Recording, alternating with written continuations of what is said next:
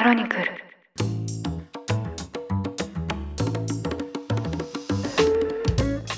おはようございます。12月1日木曜日。ニュースコネクトあなたと経済をつなぐ5分間。パーソナリティの新井里奈です。この番組では1日1つ5分間で世界のメガトレンドがわかるニュースを解説していきます。朝の支度や散歩通勤家事の時間などにお聞きいただけると嬉しいです。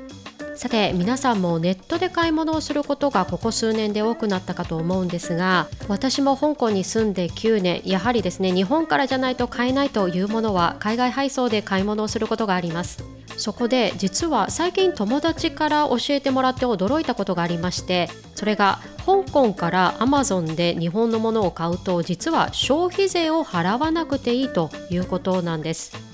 実は香港には消費税というものがありません。え普段スーパーで買い物に行っても消費税の欄というのはもちろんレシートにないですし逆にデューティーフリーショップ街中にあったりするんですがそもそもどこで買ってもデューティーフリーなのでこの店の立ち位置って何なんだろうと時々思ってしまいます。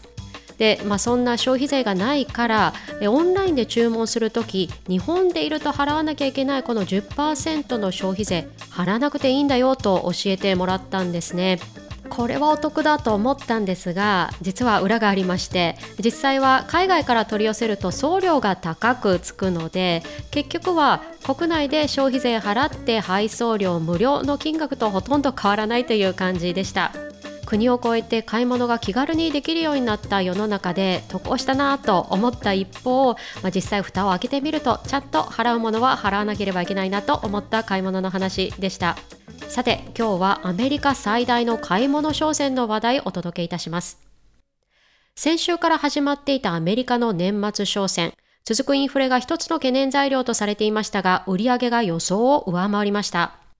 アドビによりますと、28日月曜日、いわゆるサイバーマンデーの売上高は、昨年から5.8%増の113億ドル、日本円で約1.6兆円に上ったとのことです。また、全米小売業協会によりますと、現地先週木曜日の感謝祭、ブラックフライデー、週末明けてサイバーマンデーまでの5日間に買い物をした人は約2億人となったとも発表されています。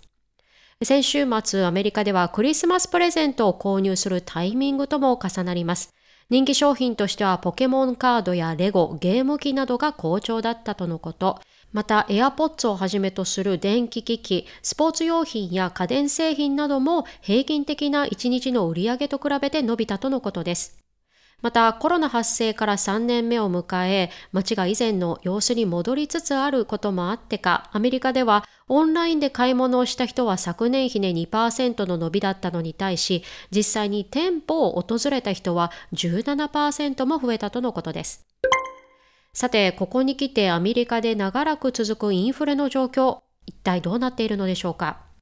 今回は消費者物価指数からその動向を見ていきたいと思います。消費者物価指数とは、日々の生活で購入する商品の価格の動きを測定したもので、この指数がインフレの状況を見る一つの目安ともなります。アメリカ労働省から先月中旬に発表されました10月の消費者物価指数によりますと、前年度と比較して7.7%の上昇となったものの、8ヶ月ぶりに8%を下回る数値となっていました。また、この数値は市場予測も下回る結果となっており、長期的に続くインフラが和らぐのではと市場に期待感が高まっています。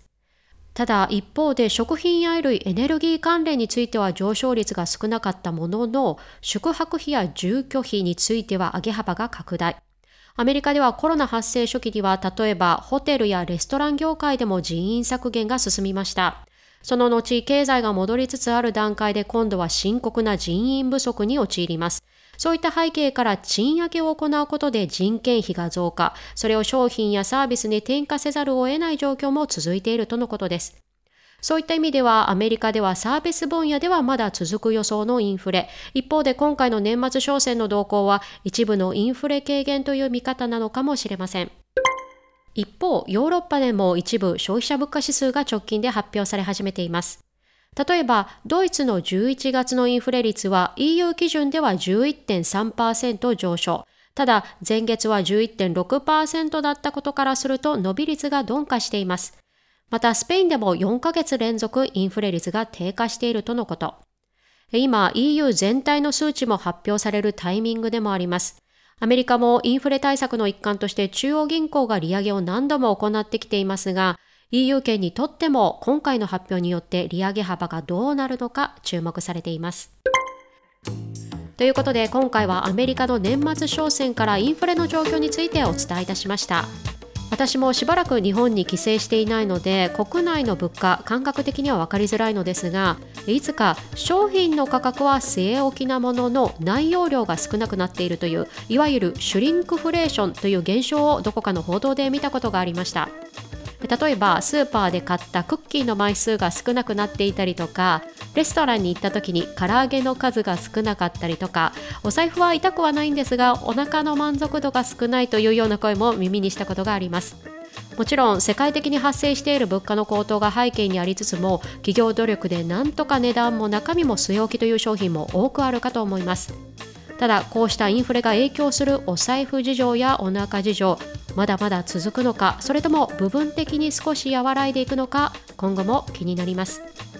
ニュースコネクトお相手は新井里奈でした。番組への感想はカタカナでハッシュタグニュースコネクトとつけてツイッターに投稿ください。もしこの番組が気に入っていただけましたらぜひフォローいただけると嬉しいです。それでは良い一日をお過ごしください。